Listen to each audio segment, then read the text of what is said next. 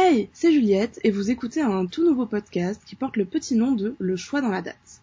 L'objectif? Déconstruire la sexualité que l'on a toujours connue et réussir à balayer le schéma cis-hétéro lisse mince blanc qui nous poursuit malgré nous. Aujourd'hui, je retrouve Matt pour parler de lesbianisme, de coming out, de couple libre et de non-binarité, ainsi que de son questionnement autour de l'identité de genre. Bonne écoute Je suis un peu fatiguée, hein, donc il va falloir me mettre Pas un peu dans le... Je suis allée chez l'ostéo à midi et du coup ça m'a... Ah oui, je comprends. oui, bon, il valait mieux que je t'attrape un peu plus tôt, du coup, Ouais. euh, avant que tu sombres C'est euh, ça. définitivement. Pourtant j'ai pris un truc énergisant, hein, mais euh, Tu veux un panaché? Non, non, t'inquiète. J'ai rien d'autre Je pense que ça va juste me coucher. Un thé?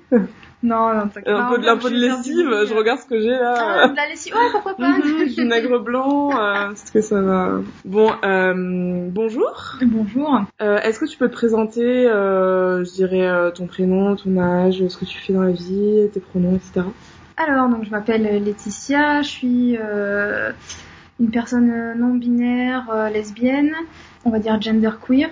Je suis artiste, euh, je suis au chômage, mais je suis aussi en freelance, donc euh, je donne des formations montage vidéo, montage son, et j'ai bientôt 26 ans. Enchantée de te recevoir, euh, je suis très contente de t'avoir ici avec moi. On va parler un petit peu de tout ce que tu viens de dire en te présentant. On va peut-être commencer par euh, la non-binarité, puisque c'est ce que tu as abordé en premier, je crois. Pour toi, c'est quoi? Quand est-ce que tu l'as découvert? Euh, euh, Comment tu le vis au quotidien? Alors, c'est assez récent en fait. Enfin, depuis toute petite, je sais que je m'identifie pas au stricto sensus comme une femme, comme la société définit ce qu'est une femme. Mais j'ai mis très longtemps à mettre des mots dessus. En fait, euh, le premier mot que j'ai mis dessus, c'était au lycée, c'était androgyne. Mais c'est plus dans euh, dans les codes vestimentaires en fait que l'androgyne, euh, que l'androgénité se manifestait. Mais ça m'a convenu pendant très longtemps d'avoir ce terme-là. Et en fait, là récemment, j'ai relationné avec une autre personne non binaire et le fait d'en discuter avec elle et de rencontrer des personnes trans aussi, ça m'a fait me questionner davantage sur sur toute une panoplie d'identités de genre que dont j'avais pas connaissance. Et euh, du coup, pendant le confinement, je me suis bien bien bien questionnée là-dessus puisque bah, je suis restée euh, deux semaines avec cette personne. Et c'est là que je me suis dit ouais, en fait, euh, c'est peut-être un peu plus complexe que androgyne mon identité de genre. Et du coup, j'en suis venue à la conclusion que je me sentais à la fois homme et femme avec des variations d'intensité de l'un ou de l'autre selon la période. Et voilà. Et du coup, d'où le terme de gender queer. C'est en fait euh, un sous-groupe des personnes non binaires? Ouais, enfin, je, je choisis ce terme-là parce que déjà pour moi il y a une portée politique de par le terme queer. Et euh, ça, ça, enfin pour moi nos identités euh, intimes sont politiques. Et du coup ça me plaît vachement plus de dire que je suis euh, genderqueer que bigenre. Et et puis parce que en fait ça regroupe genderqueer ça peut regrouper plein d'identités et ça peut aussi regrouper le fait que ça change et euh, ça ça me parle vachement plus que de mettre une étiquette fixe euh, là-dessus. Du coup, pour toi, le terme, le terme queer, il est, euh, il est hyper euh, politique. pourquoi Bah parce que euh, notamment dans les années 80, c'est là que ça a vachement émergé. Alors je suis pas une pro de l'histoire non plus LGBT, mais euh, mais euh, avec toute la l'épidémie du sida et du coup l'homophobie et la transphobie qui, s'en- qui en a découlé. Le terme queer, notamment aux États-Unis, est vachement ressorti comme quelque chose de de, De négatif. non, je, de re- au départ, oui, c'était un peu une insulte qui nous Mm. était lancée, et en fait, ça a été, on s'est réapproprié, c'est devenu quelque chose de revendicatif, et c'est devenu politique à ce moment-là, quoi. Du coup, pour toi, c'est important de, le, de garder ce terme et de te définir comme ça. Et tu penses, et tu dis que pour l'instant, tu te considères comme ça. Est-ce que tu penses que ça a amené à changer? Ben, franchement, oui, pourquoi pas, enfin, ça peut changer, euh, ça se trouve, euh, je sais pas, moi, quand j'aurai euh, 40 ans, je vais me dire, oh, en fait, euh, peut-être que je suis un homme, puis ça se trouve, 5 ans plus tard, je me dirai, oh, bah non, enfin, et c'est pas grave, c'est ok, et on n'a pas besoin de transitionner non plus parce, parce que notre identité de genre évolue. Enfin, je pense notamment à ma mère qui, récemment, parce que j'ai un cousin qui a fait son coming out euh, trans aussi, m'a dit, bah tu sais, moi, en fait, je pense que je suis un homme, mais mais j'ai enfin accepté mon corps de femme, alors euh, alors ça va. et c'est ok, elle a 56 ans du coup, et, euh, et elle comprend que dans sa tête elle est un homme, mais qu'elle a pas un corps dit masculin, mais que ça va quand même. Et c'est génial de voir des parcours comme ça, parce qu'on n'en parle pas assez aussi des personnes plus âgées qui ont ces questionnements-là et qui, qui ont des réponses qui changent euh, même très tard dans la vie, quoi. Tu penses qu'elle accepterait de venir faire un épisode Ouais, mais alors accroche-toi, parce qu'elle s'arrête jamais de parler, hein. Ah, on va faire un, un- deux épisodes et tout, c'est pas grave. hein.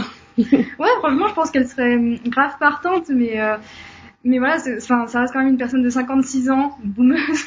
Et même si je l'adore, il y a des choses des fois qui sont problématiques. Hein. Il y a des choses qui sont pas qui sont pas au clair encore et, euh, et c'est normal.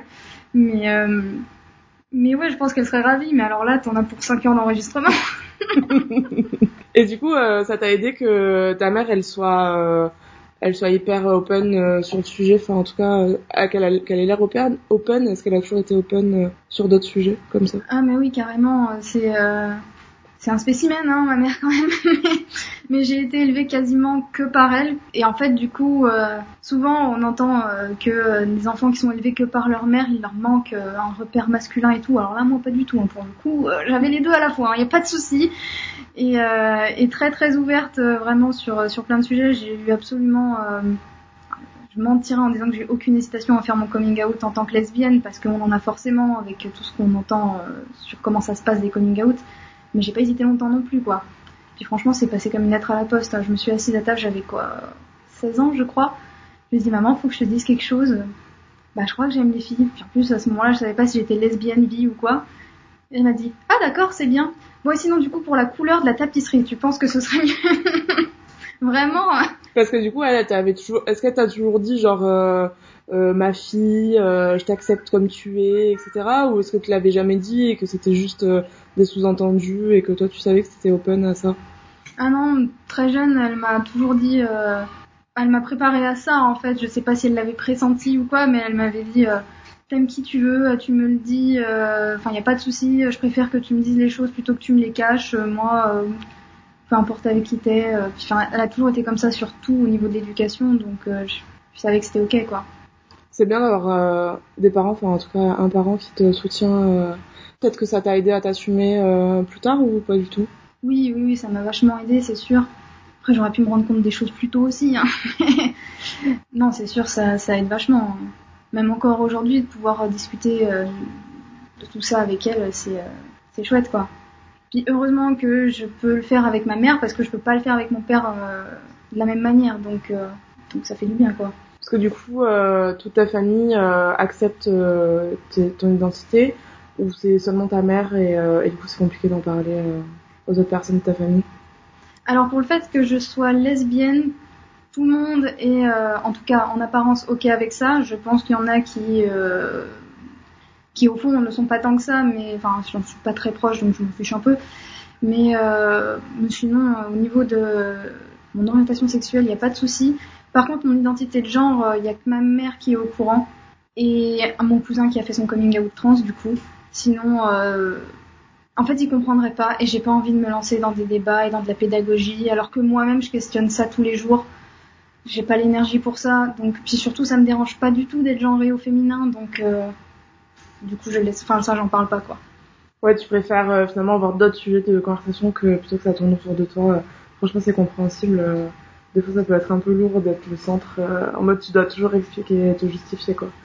C'est ça, c'est ça. Puis bon, enfin moi, toute ma famille vit à la campagne en Franche-Comté et ben moi, c'est pas une mentalité dans laquelle j'ai grandi. J'ai beaucoup de mal en fait. Et il y a des, des, choses, des sujets qui sont difficiles à aborder. Et euh, je dis pas que c'est uniquement de leur faute. C'est juste que moi, j'ai grandi dans la grande ville, eux à la campagne. Et des fois, on a des points de vue un peu différents sur les choses. Et c'est compliqué parfois de se rejoindre. Et du coup, là, quand ça touche à des choses aussi euh, personnelles, j'ai pas forcément envie de mettre ça sur le tapis, quoi. Du coup, t'as fait ton coming out euh, lesbien à 16 ans. Euh, c'est à partir du moment où tu l'as découvert ou est-ce que tu l'as découvert avant? Ça, c'est, c'est compliqué. Disons que je me suis vraiment rendu compte que j'étais lesbienne aux alentours de 16 ans, mais je me posais quand même vachement de questions depuis, euh, depuis longtemps.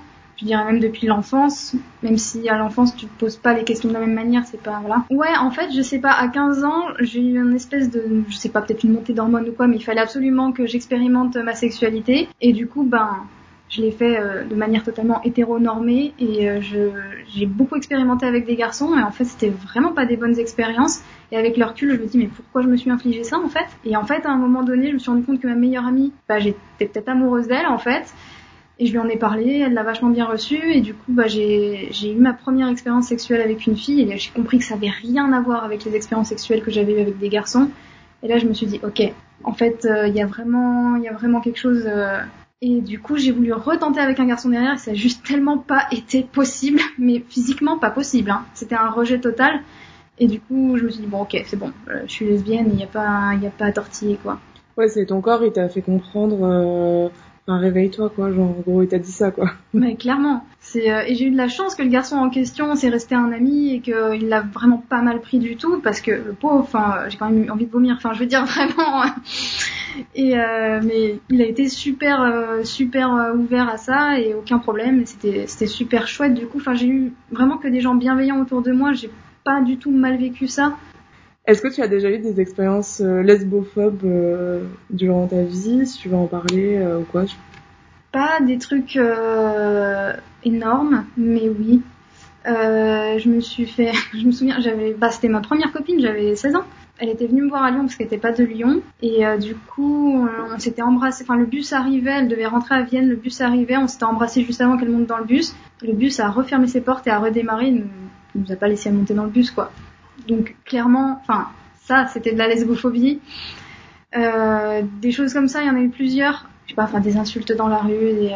Si, il y a eu un truc violent. Euh, 2013, euh, euh, quand il y avait la loi sur le mariage pour tous, c'était hyper violent en fait pour euh, pour la communauté parce que vraiment, tu pouvais pas allumer la radio ou la télé sans entendre des insultes te concernant. Et en plus, moi, à cette époque-là, j'avais 17 ans, j'étais dans une association militante, donc je militais activement pour cette loi. Et du coup, j'allais en manifestation régulièrement et tout. Et à une manifestation de la manif pour tous, on avait organisé une contre-manifestation et là, c'était devenu hyper violent parce que déjà, on se prenait euh, toutes les insultes, euh, même ne serait-ce que la présence, l'existence de la manif pour tous. Et euh, les CRS qui nous ont encerclés, qui nous ont pris au piège, en fait, ils ont resserré le cercle sur nous. Euh, je, je, suis toute petite, hein, donc moi, très vite, je me suis sentie étouffée. Et euh, ils nous prenaient un par un à partie, ils nous, nous, chopaient comme ça par les vêtements, ils nous mettaient un coup de poing, donc je me suis pris une patate de CRS quand même. Ils nous jetaient, ils nous jetaient hors du cercle et dans la fosse aux fachos parce que les fachos nous attendaient de l'autre côté du cercle. J'ai jamais couru aussi vite de toute ma vie. et euh, heureusement, enfin, il y avait des, gens qui avaient compris ce qui se passait et qui faisaient semblant de te connaître en fait quand ils voyaient que tu étais un peu en panique et euh, qui t'incluaient dans leur groupe comme ça pour que les fachos te laissent tranquille. Donc j'ai pu m'en sortir comme ça c'est les trucs les plus marquants qui me sont arrivés. Euh, euh, mais, sinon, franchement, au quotidien, je vis plutôt bien. Après, c'est des regards euh, insistants dans le métro, des voilà. Mais sinon, un petit peu de d'hypersexualisation ou pas vraiment? Ça, ça, c'est c'est un des trucs qui m'énerve le plus. c'est ah, ça je sors plus. Enfin là, ça fait un moment que euh, je suis pas trop trop sortie bah, avec le Covid et tout. Je suis pas allée en bar, en boîte ou quoi. Mais euh, tu peux être sûr que si tu sors euh, avec une autre fille ou que tu rencontres une fille dans la soirée, et voilà, tu peux être sûr que tu vas avoir un gros lourd si c'est pas un milieu safe qui va venir vers toi et qui va te dire hum, vous voulez pas vous embrasser pour moi, vous avez pas besoin d'une troisième personne? Voilà. Puis il y a pas longtemps, j'ai eu un gros débat avec euh, le copain d'une amie que j'apprécie énormément, mais qui, qui voilà, euh, n'avait pas compris ce, ce côté-là de la fétichisation et de la sexualisation des lesbiennes par les cis mecs hétéros. C'est chiant, c'est hyper chiant. On n'est pas là pour eux, quoi. Qu'est-ce que tu as envie de leur dire? Euh, J'ai envie de leur dire que euh, on n'est pas là pour eux, on n'est pas là pour satisfaire leurs fantasmes. clairement, on vit notre sexualité sans eux, on n'a pas besoin d'eux et et on n'a pas besoin qu'ils viennent se ramener dans un territoire qui est pas leur, quoi. Vraiment, euh, ils ont déjà tout pour eux, en fait. Euh, dégagez, quoi. Laissez-nous notre espace à nous. Je sais pas, ça nous objectifie, en fait. C'est comme si notre sexualité, elle était ramenée à quelque chose de face à un regard masculin, en fait, toujours. Le mal gaze. Le mal gaze, voilà, c'est ça. et euh, et dans dans l'autre sens, entre guillemets, enfin, je sais qu'il y a pas mal de filles qui rêvent de tester avec, de, avec une lesbienne. Est-ce que ça, ça te dérange ou pas? Ça dépend. ça dépend comment c'est amené, ça dépend d'où ça vient chez la personne, parce qu'il y a effectivement euh, l'hétéro curieuse qui fait vraiment ça pour l'expérience et qui du coup t'objectifie et te fétichise aussi, et ça c'est pas ok. Mais t'as vraiment la, personne qui a, qui a jamais eu l'occasion d'essayer, qui se pose des questions et qui, pour elle c'est peut-être pas simple de sortir de l'hétéronormativité. Et là c'est totalement ok, tu vois, parce qu'elle te prend pas comme une expérience, mais juste comme euh, bah t'arrives un moment de ma vie où je me questionne et voilà. Euh, je voulais te demander si tu avais des euh, personnalités euh, que qui t'ont marqué, qui t'ont qui t'ont aidé à je sais pas, à plus s'assumer ou à ou à pouvoir par exemple expliquer des choses à des gens, enfin je sais pas, tu vois des, personnalités publiques euh, euh, que t'aimes bien, que tu suis Alors euh, ouais, quand j'étais plus jeune, clairement Mylène Farmer et Lady Gaga. Voilà, moi j'étais biberonnée au Mylène Farmer, hein, clairement, je, je saoulais tout le monde, j'écoutais que ça. Et quand j'ai un peu grandi, bah c'était Lady Gaga. Et bon, aujourd'hui, j'ai alors Lady Gaga, je suis toujours, euh, enfin, je suis plus fan de sa musique, mais euh, cette personne, je trouve que ça reste quand même quelqu'un qui fait des, choses, euh, qui utilise bien sa, célébrité en tout cas. Euh, Mylène Farmer, avec un peu avec un peu de recul aujourd'hui, quand je revois ses clips, je me dis qu'il y a une certaine culture du viol quand même, et du coup, c'est un peu moins bon. voilà. Aujourd'hui, je dirais Aloïs Sauvage, Céline Chema, je le prononce peut-être mal. C'est euh, la réalisatrice du portrait de la jeune fille en feu notamment. Du coup, Adèle Haenel également. Je suis assez nulle pour mémoriser des noms de personnalités comme ça, je suis pas très euh, people. Mais après, c'est des gens que tu suis euh, vraiment quoi, s'il y en a pas et on a pas. Mais est-ce que tu as regardé The L Word Évidemment Évidemment que j'ai regardé The L Word. Bon, j'ai pas regardé la génération Q, je crois. Je, je sais plus comment, enfin la nouvelle euh, série, là, enfin saison qui est sortie. Mais euh, évidemment, j'ai regardé ça euh, quand j'avais 16-17 ans. J'étais à fond et et ça m'a vachement aidé à l'époque, quoi. Ça construit une identité queer. J'ai aussi beaucoup regardé, comment ça s'appelle déjà? Pas des lesbiennes, c'est des, c'est des gays, c'est Queer as Folk, qui est trop bien aussi. Et c'est des vieilles séries, c'est daté, c'est les années 80, 90, mais 90. Mais c'est trop bien, quoi, quand t'es jeune de pouvoir avoir ça, en fait, comme, comme représentation. Après, en fait, euh, je suis peut-être plus trop en recherche de, modèles ou d'identification. Du coup, euh, bah, j'en ai plus, mais euh, parce que j'en recherche plus, quoi. Moins. Et au niveau de tes amis et ton cercle proche, en tout cas, est-ce qu'il y a des gens aussi qui t'ont ouvert les yeux sur des trucs Là, tu disais tout à l'heure que t'avais rencontré une personne en binaire qui t'avait ouvert les yeux là-dessus.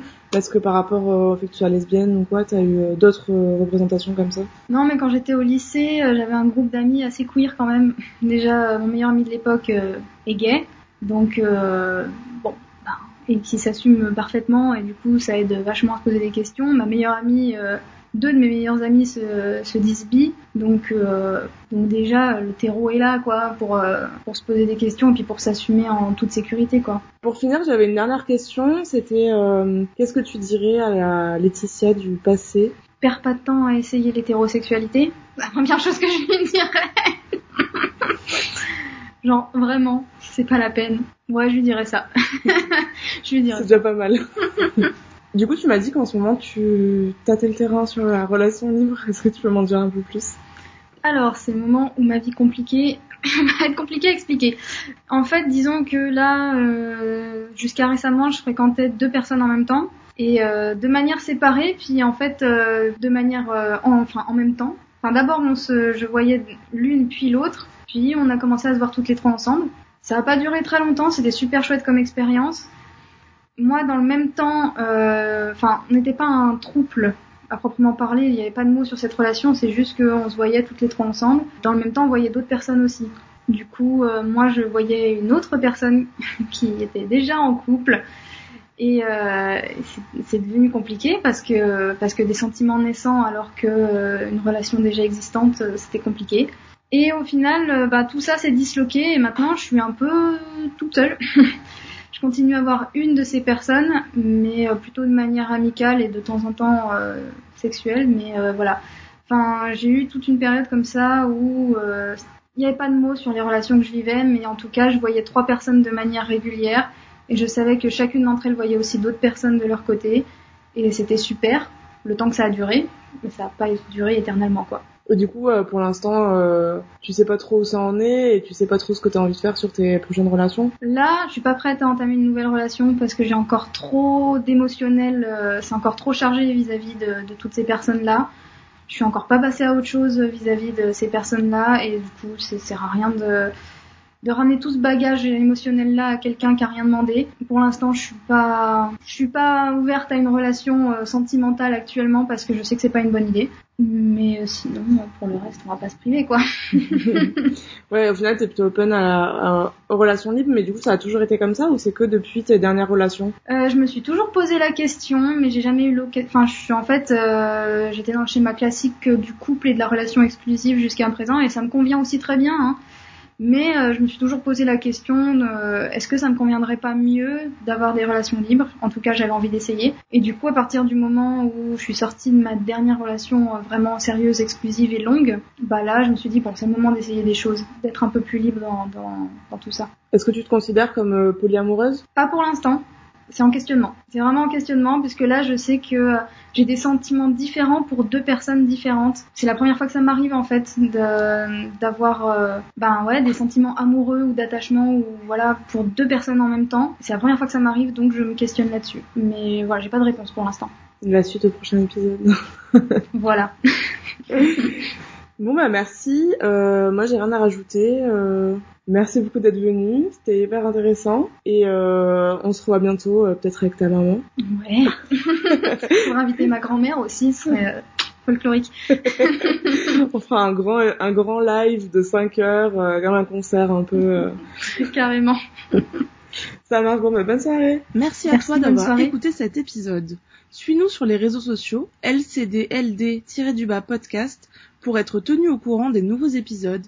Et si tu souhaites témoigner toi aussi, peu importe où tu habites et peu importe le sujet que tu souhaites aborder, envoie-moi un email à lcdld.podcast@gmail.com. Belle journée et à très vite.